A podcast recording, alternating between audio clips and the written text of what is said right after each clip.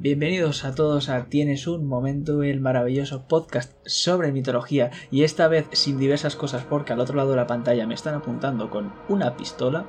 ¿Y qué me está apuntando? Pues el mejor intérprete, el mejor artista, el Hercúleo y sensual Jack. ¿Qué tal estás? No, no, no me esperaba lo de Herculeo hoy.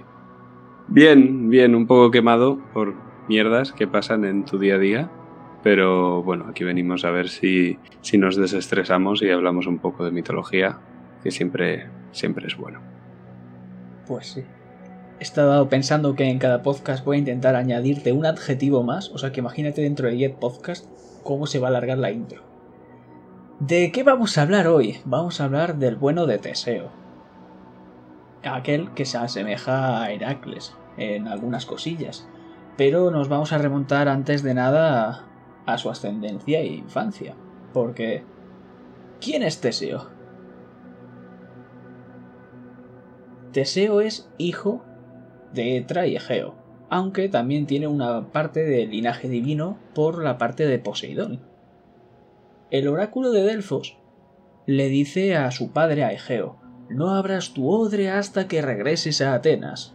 Esto básicamente quería decir que no yaciera con ninguna mujer hasta que llegase a Atenas, y así esa primera mujer con la que yaciera le daría un heredero. Esto el padre de Etra, Piteo, dijo voy a aprovecharme de esto, y emborrachó a Egeo para que se acostase con Etra y de esa unión saldría el bono de Teseo. Por temor a los Palántidas, los sobrinos de Egeo, que se quedasen con el trono, hizo que Teseo se fuese a vivir con su madre y su abuelo a Trecén, y allí escondió las sandalias y la espada debajo de una roca. Y esta roca no iba a ser removida hasta los 16 años, el cual Teseo, llegado a esta edad, se enfundaría esa espada y esas sandalias y partiría a Atenas a conocer a su padre. Pero ¿qué nos puedes contar, Jack, sobre este linaje divino? Pues es importante tener en cuenta que la historia de Teseo, esta vez a diferencia de la de Heracles, aunque sí que algunos mitógrafos dirán que esto lo tienen común con Heracles, Teseo sí que es claramente el niño del año nuevo, que es como se llama en mitología, a este joven, este bebé que tiene linaje divino, sobre el que existen profecías sobre su nacimiento y sobre lo que llevará a cabo con su linaje, que al final se convertirá en rey y eh, llevará a cabo grandes hazañas, o que librará al mundo de una opresión o librará a su pueblo. Además, el niño del Año Nuevo se caracteriza por, por, bueno, por su fuerza, por ser un niño milagroso que va llevando a cabo grandes hazañas por donde va, y esto es común en Teseo, también parece común con Heracles, y al final el niño del año nuevo siempre, al principio de su vida, es de alguna forma exiliado, es escondido y se acaba criando con otra familia hasta que finalmente se reencuentra con su linaje al volver a la ciudad. Ya creo que todos tenemos a un cierto niño en mente que nace más o menos por el solsticio de invierno, por eso es el niño del año nuevo, es el niño que simboliza que el invierno acaba para empezar un nuevo verano. Creo que todos tenemos en mente cierto niño Jesús, pero también esto ocurre con Edipo, esto ocurre con París, el Alejandro de Troya, el hijo de Príamo, el de el juicio de, de París. Y bueno, es una constante en varios héroes griegos el ser el niño del año nuevo, como es el caso de Teseo, y según algunos autores como Píndaro, también es el caso de Heracles. Lo decíamos en los podcasts anteriores que cuando está estrangulando las serpientes, eh, al final está mostrando una de bueno, una de esas características, aunque luego Robert Graves va a decir que, que en realidad solo está hablando con ellas, entonces no es el niño del año nuevo, sino más bien que las serpientes no son algo negativo, como sí que lo serán para el niño del año nuevo, que derrota al invierno, que está simbolizado con la serpiente.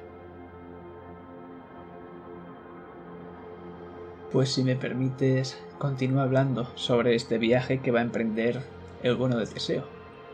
porque durante este viaje en el que va a partir solo y un poco imitando a Heracles con sus hazañas, va a ir enfrentándose a, a varios males, a varios gigantes. Por ejemplo, a Perífetes que se queda a su maza al acabar con él.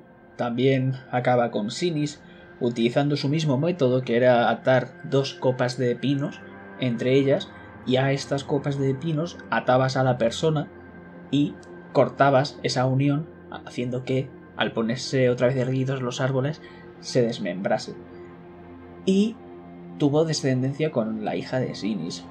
También mató a Esciro, el cual siempre decía que le lavasen los pies y cuando estaban en proceso les empujaba al mar y eran comidos por una tortuga, pero Teseo se niega y le hace lo mismo a él, lo empuja y se lo come la tortuga. También vence en un combate desigual a Cerción.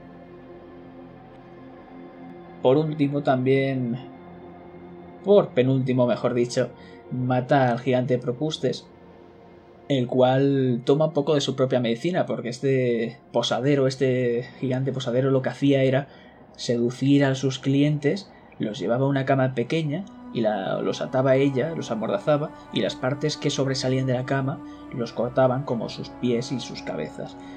Y Teseo haría lo mismo con él. Después y así, por último, eh, acaba con la cerda de Cromio, que era hija de Tifón y Equidna, esa ninfa un tanto monstruosa que vimos con Heracles. Y todo esto pasará antes de descubrir que su padre se había casado otra vez, esta vez con la hechicera Medea, con la que engendró a Medo, el futuro rey. Pero retomando estas similitudes que hablaba antes con Heracles, ¿qué tienes que decirnos, Jack? Que al final, igual que ocurrió con Heracles, el de Teseo también es un ciclo del héroe, y que muchas de las eh, tareas que llevó a cabo Heracles, ya lo habíamos visto, bien en los doce trabajos o bien posteriormente, Teseo las va a llevar a cabo también. Al final no son más que tareas nupciales de las que hablábamos que al final te llevaban a, tener el... Eh, a conseguir el matrimonio. Eh, además, muchos de los casos que has dicho, muchas de las formas que tenía la gente de matar, o bien empujando por el acantilado, o bien cortando los pies y la cabeza, eran formas que existían de sacrificar a los reyes ritualmente.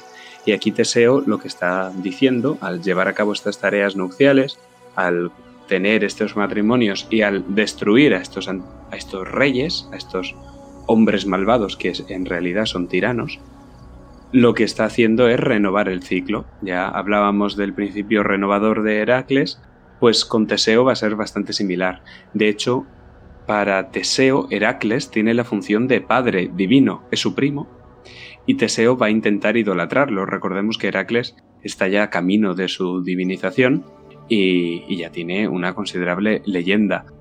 Pausanias, que es un mitógrafo de la época clásica, ya de niño a Teseo lo representa tomando un hacha y, enfrentándose a un león, igual que hacía Heracles con el león de Nemea. Entonces, además de héroe niño, también contó con numerosas hazañas. Ya hemos dicho que era este niño del Año Nuevo, como también lo era Krishna. Y bueno, también pues acaba derrotando al león. Posteriormente, en estos viajes de, camino a Atenas, que recordemos que Atenas es el lugar donde espera llegar, donde va a convertirse en rey, pero es el lugar que realmente le pertenece. Además, va a cargarse a varios de los bandidos por el camino, por tanto ejerce una función de juez, pero la principal diferencia entre Teseo y Heracles es que Teseo nunca llegó al nivel de poder y de divinización, recordemos que Heracles se convierte en dios después de ser héroe, pero Teseo nunca, y es probablemente porque Teseo es el héroe local de los atenienses. Y los atenienses nunca fueron tan poderosos ni estuvieron tan en la cima como para divinizar a su héroe local para que el resto de la Hélade lo considerara un dios. Así que ya veis, esas son las similitudes entre Teseo y Heracles. Pero continúa con la historia, Iván, por favor. Pues sí, porque esto también toca un poco a Heracles, porque en uno de esos trabajos en el cual tenía que llevarse a un toro, pues este era el toro de Creta, el cual también va a visitar eh, Teseo. Porque Medea, la nueva mujer del rey, coge y le dice al rey que Teseo es un traidor sabiendo que es el hijo en realidad. Entonces el rey decide que se va a desquitar de él, va a deshacerse de él, mandándole con este toro de Creta a que se, a que se lo coma. Y entonces lo que pasa es que nuestro héroe acaba con el toro cerca de Atenas en maratón. El rey decide coger y, y darle un banquete por haber matado a este toro haciendo una gran hazaña. Pero en realidad es una conspiración para que beba de una copa envenenada. Pero antes de eso tenemos que recordar que su padre dejó tanto las sandalias como la espada debajo de una roca para que se las llevase Teseo. Y Teseo, antes de beber de esa copa, lo que va a hacer es sacar la espada y empezar a cortar la carne, haciendo que el rey, su padre, se dé cuenta de esa espada y antes de llevarse el veneno a la boca lo para. Cuando reconoce a su hijo, inmediatamente va a exiliar tanto a Medea como a su hijo del reino. Y vamos a ver cómo Teseo va a ser eh, proclamado heredero del trono. Esto va a hacer que los sobrinos de Egeo, los Palántidas, se rebelen e intenten acabar con Teseo. Pero nuestro héroe astutamente va a acabar con la mayoría de ellos. Y quiero quiero que me hables un poquito sobre la historia de Minos, el Minos el tirano, porque tiene un poquito de trasfondo con esto que estamos hablando. Sí, al final hay varias similitudes entre Teseo y Minos, que muy pronto lo veremos en la historia, ya nos hablarás de lo, lo importante que se convierte la figura de Minos en el ciclo heroico de Teseo, es lo que estamos tratando en este podcast. Antes he de decir que se vuelve a ver que es el niño del año nuevo, ya no solo al ser reconocido por su padre, por el rey, sino por los muchísimos ecos que hay entre este mito del niño del año nuevo con, por ejemplo, la mitología hindú, que sería el caso de Karna. Dentro de la mitología griega podríamos seguir viéndolo con el caso de Aquiles, que también ocurre algo parecido. Aquiles también es de linaje divino. Karna, al que he mencionado antes, es hijo del dios del sol y siempre hay algún elemento, algo que hace que se les reconozca porque marca su linaje divino o en este caso su linaje real y en este caso va a ser una espada, pero que en distintos mitos pues puede ir variando. Ahora, hablando del caso de Teseo y de Minos, tras la coronación de Teseo, como más o menos pasa también con Heracles, Teseo, de ser un héroe exterminador que iba cargándose a los bandidos del camino o al toro de Creta, se va a convertir en un héroe civilizador. De hecho, Teseo etimológicamente significa el que funda. Y al ser el que funda y ser nombrado sucesor de su padre, Egeo, pues se convierte en el héroe local de Atenas. Entonces, hasta entonces había estado la historia de Atenas muy ligada a Perseo, pues ahora empieza a estar más vinculada a Teseo. Teseo, como rey futuro, va a llevar a cabo un gran número de reformas legales que siempre van a estar atribuidas a él por los atenienses, entre muchas otras la instauración de la República. Aunque probablemente todo esto sea propaganda, porque sí, eh, los griegos también hacían propaganda, aunque estemos hablando del siglo V antes de Cristo, y obviamente decir que la democracia era cosa de un héroe, pues siempre siempre era bueno políticamente. Lo mismo hacían, por ejemplo, los judíos, que todas las reformas legales de los rabinos mm, se, las atribuyeron a Moisés y dijeron que estaban dentro del Pentateuco, concretamente pues del Deuteronomio, que es la más importante, pero bueno, que también hay en números y en el Éxodo. Minos, por otro lado, también había sido un héroe en el pasado y ahora es un héroe civilizador en el presente. Pero como hijo de Zeus, eh, había sido un héroe que tenía mucha historia detrás, también había exterminado a bandidos y a demonios y a otra clase de monstruos, pero ahora en el trono este héroe se va convirtiendo poco a poco en un tirano. Y sobre todo el hecho que lo convierte y hace el paso de héroe a tirano es la gibris. La gibris es un pecado de insolencia, es un pecado de insubordinación divina, y la gibris de Minos es negarse a sacrificar al toro de Creta. Los dioses, como ya sabréis, lo castigan y no lo castigan a él, sino que castigan a su mujer, porque su, su mujer la que se ve completamente obnubilada por el amor divino y acaba copulando con el toro de Creta. La gracia de la gibris es que algo público, cuando tú rey debes de, debes de verte a los dioses y a tu pueblo, te lo llevas desde un punto de vista privado. Minos no quiso sacrificar el toro, lo quería para él. Es un acto de egoísmo, es al final la corrupción del tirano acaparador. El tirano se corrompe porque busca lo privado en lo público, pese a que él debería dar un servicio, está buscando su beneficio. De hecho, las grandes ceremonias de investidura del monarca lo que intentan hacer es desposeer de un carácter privado a la figura del monarca. De hecho, se ve mucho que, por ejemplo, en la Biblia es bastante común, eh, cuando ya a David le quedan tres telediarios, que David está pecando y Dios castiga a todo su pueblo. Lo castigan por su pecado propio, porque el rey es responsable de su pueblo. Al final, el tirano, este antagonista, el corrupto, es siempre aquella persona que ha buscado lo privado en lo público. Y esto va a ocurrir, ya hemos dicho que ocurre con Minos, que Minos es el tirano por excelencia, pero también va a ocurrir con Teseo. Una vez rey de Atenas, hay varios mitos que, según Apolodoro, cuando va a suceder a su padre Egeo en el trono, que ya vamos a ver que ya lo va a hacer más tarde, él va a reforzar su soberanía, va a ejecutar a todos sus adversarios. Estábamos hablando antes de que impide que los palántidas se hagan con el trono, no de otra forma, sino ejecutando a casi todos.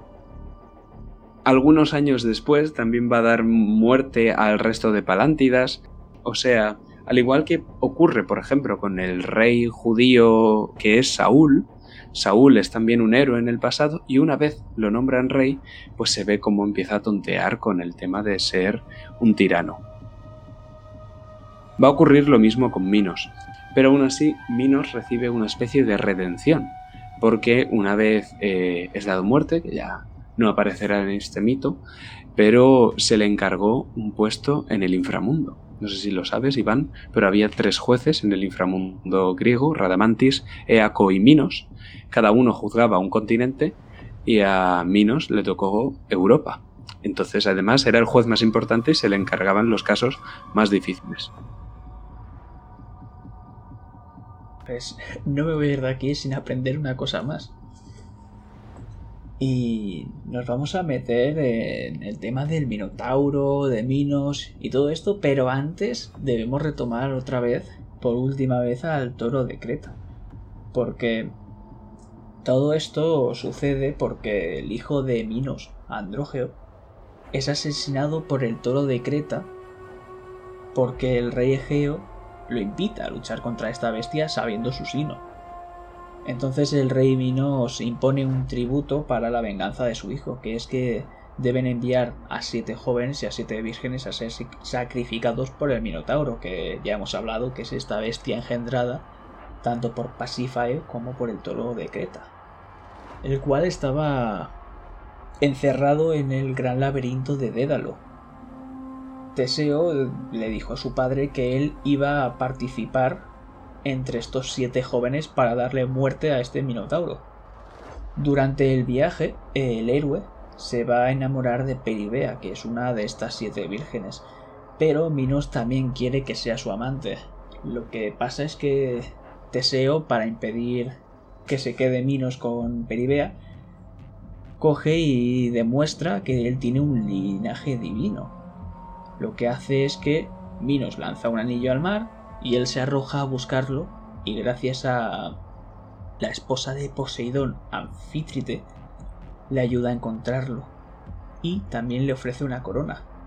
¿Qué puedes contarnos, Jack, sobre esto? que es un mito bastante curioso y me ha llamado la atención porque se repite mucho en muchas culturas. el adentrarse hacia el agua, o bien buceando hasta un punto de vista obviamente sobrehumano, por eso lo hace un héroe y no cualquiera. Además, recordemos que Teseo es primo de Heracles por ser hijo de Poseidón. Y hay un mito egipcio muy antiguo que también habla de que una de las favoritas del faraón se le cae una joya al Nilo en mitad de, de un paseo en barca y es el sacerdote del faraón el que hace apartar las aguas y agarra la joya devolviéndosela a la chica. Entonces es muy parecido a esto de tirar el anillo y, y ver por él. Es al final un dominio del agua. Entonces eso, el, el, abrir las aguas para coger algo o para pasar o algo así es un mito bastante común y bueno, supongo que también todos tendréis en la cabeza que Moisés hizo justo esto para, con el Mar Rojo para que los judíos pudieran escapar de Egipto. Solo era apuntar eso. Pues continuando, justo ya cuando ya he llegado a Creta, Teseo conoce a Ariadna, la hija de Minos, la cual ésta se va a enamorar de él y le va a ayudar a matar al Minotauro, a su hermano. Y lo que va a hacer es darle un ovillo eh, rojo, un hilo, que va a atar al principio del laberinto y después de darle muerte va a conseguir salir siguiendo ese hilo.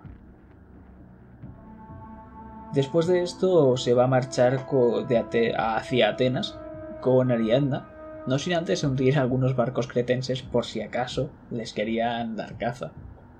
Pero me interesa mucho qué tienes que decirnos, maestro de la interpretación, sobre estos sacrificios. Pues tengo dos cosas que refleja el mito. Además, se me ha olvidado decirlo de antes, eso de sacar cosas del agua. La dama del lago de las leyendas artúricas, la que le da a Excalibur sacando el.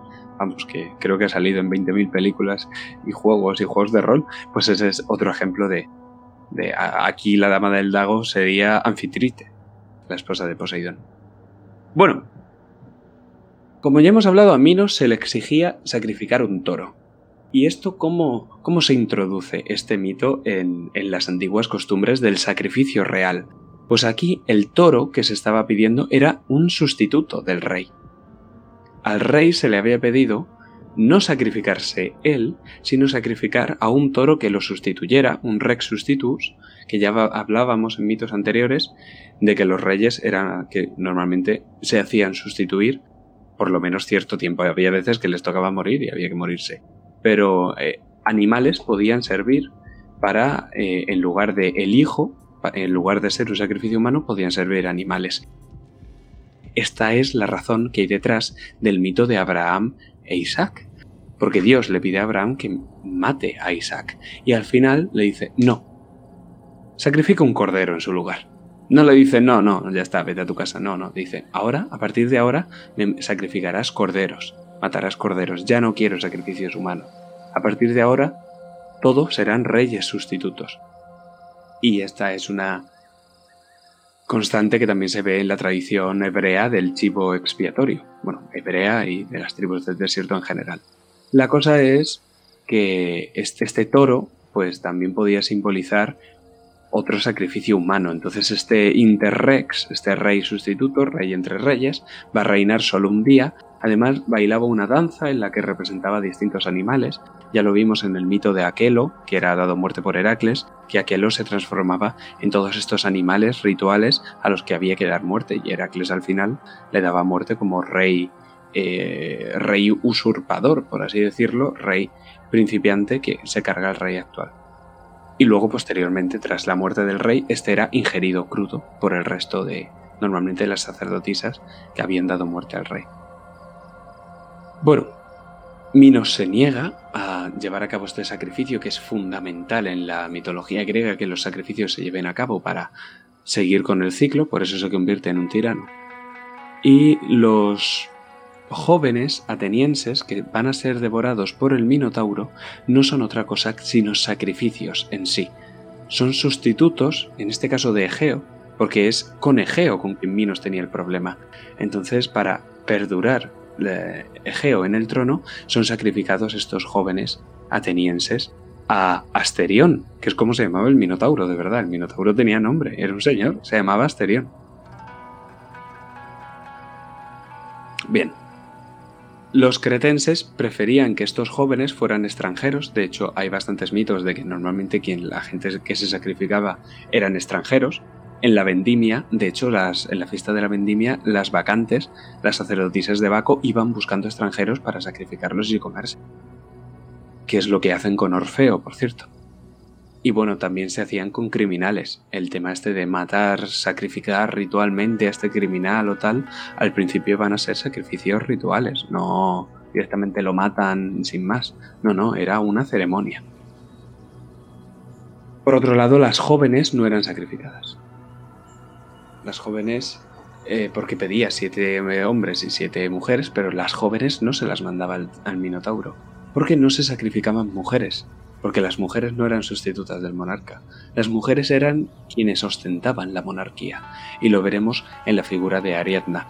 En cambio, bueno, Teseo ya hemos dicho que es de el mismo linaje de Egeo, o sea que podría funcionar como interrex, pero en lugar de esto funciona como rey usurpador.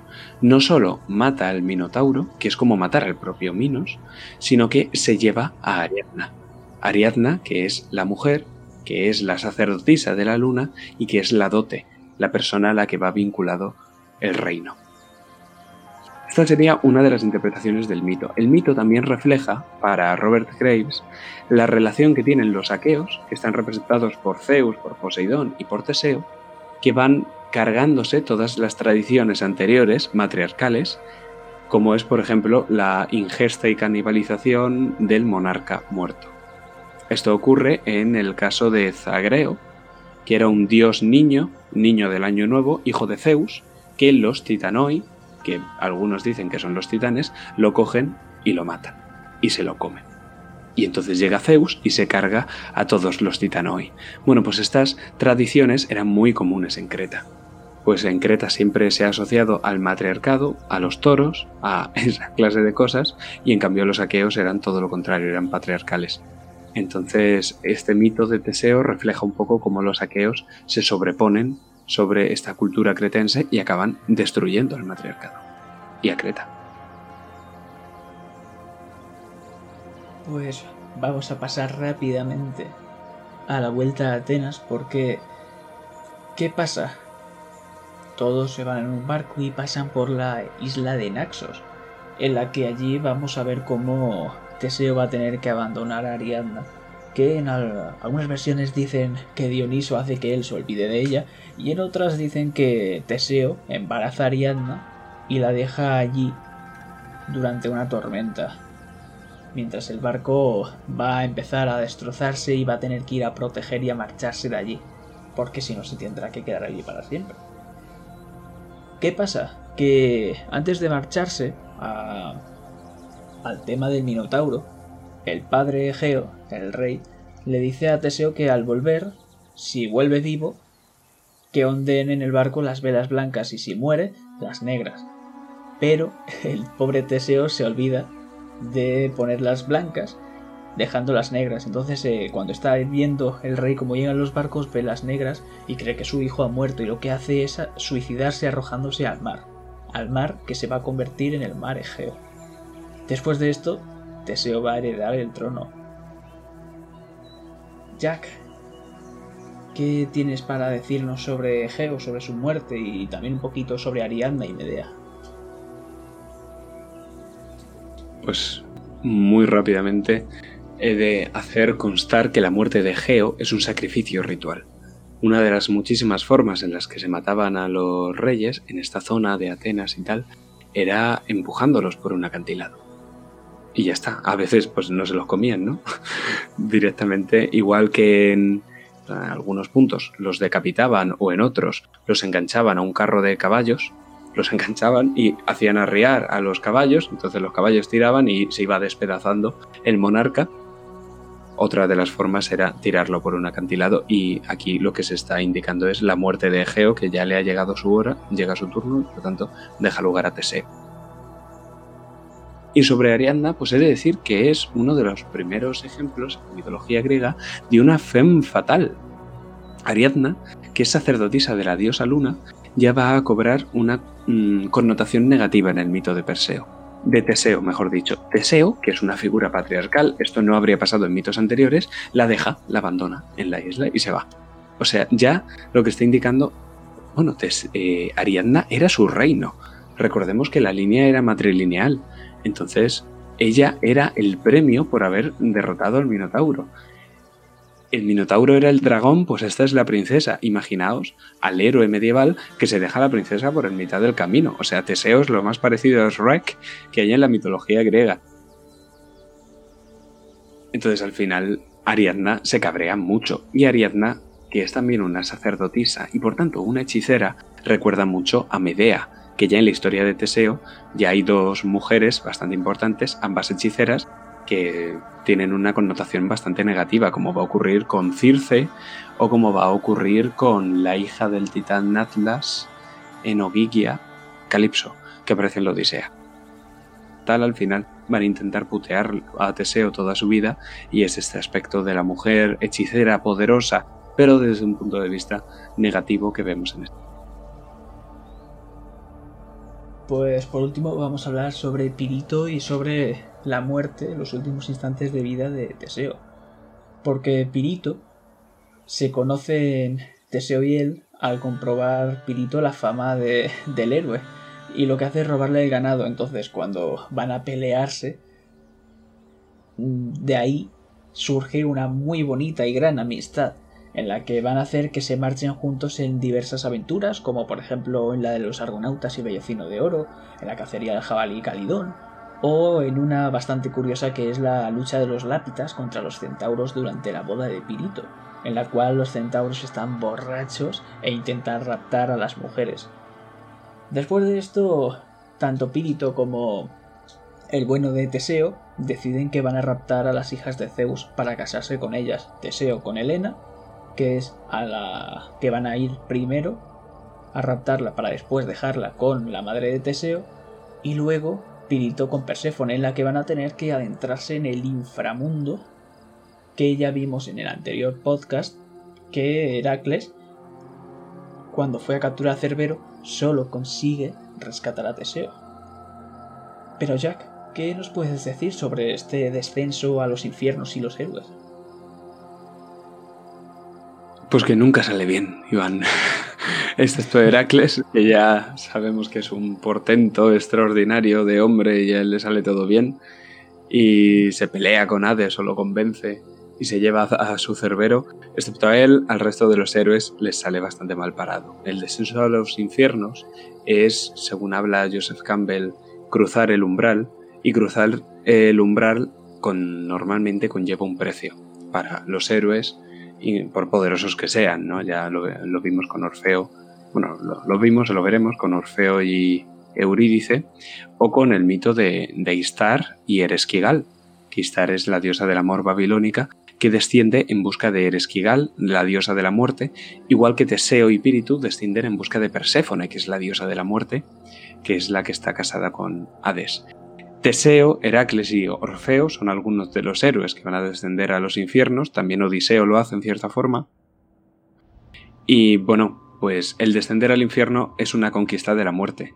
Simboliza, bueno, la ceremonia que hacían los reyes de lo de ocultarse bajo tierra o meterse dentro de la tinaja y luego salir cuando ya el Interrex había salido, pero bueno, es el camino que hace el sol todos los días y el descenso a los infiernos simboliza la noche. Para renacer más fuerte y renacer siendo una persona distinta, has de morir primero. Y esto es lo que simboliza en estos héroes intentando bajar por aquí. Siempre en todos estos mitos, de alguna forma, tienen que ser salvados. Pasa con Dioniso, también pasa con Bel, pasa con Marduk, pasa con Eneas, y esto es pues el ciclo de la muerte y la resurrección del monarca. Concretamente, eh, la variante del mito que nos habla de Teseo y de Pirito buscando a Perséfone, pues bueno, es el acto de soberbia, de Gibris, de Teseo. Casarse con la diosa de la muerte es que ya es demasiado. Es igual que el acto de Gibris que comete Istar al ir a pedirle explicaciones a Eresquigal. Entonces, eh, un precio. ¿Cuál es el precio? El precio espíritu. Igual que en el mito de Istar y Eresquigal, el precio es Dumuzi, que es este amante de, de Istar, que es obligado a quedarse en el inframundo para que Istar pueda salir. Entonces, este espíritu es el rey sacrificado. Y Teseo, el rey, por el que se sacrifican para que siga gobernando. Y luego también he de decir que Menesteo era el alter ego de Teseo y que Menesteo durante los cuatro años, porque pasó cuatro años Teseo en el Tártaro, fue Menesteo quien estuvo gobernando en su ausencia. Entonces Menesteo era el rey sustituto. Y probablemente cuando Teseo volvió, le dieron matarile. No sé si eso lo sabe Iván. Pues... Es curioso porque en efecto cuando vuelve de sus paseos por el inframundo, eh, se encuentra con que está ocupado ya el trono por Menesteo y lo que hace es exiliarle a otro reino. Viaja a Esciro y allí es aclamado por sus habitantes a grandes voces y esto no le gusta nada al rey Licómedes. Entonces lo que pasa es que con bastante furia Licómedes hace que lo empuja haciendo que se caiga por un precipicio y muriendo en el acto. Después un oráculo ordenará un tiempo después a Cimón que lleve los huesos del héroe de vuelta a Atenas al templo de Teseyón. Pero creo que tienes, intérprete, algo que decirnos bastante interesante sobre la muerte de Teseo con, su, con la similitud con su padre.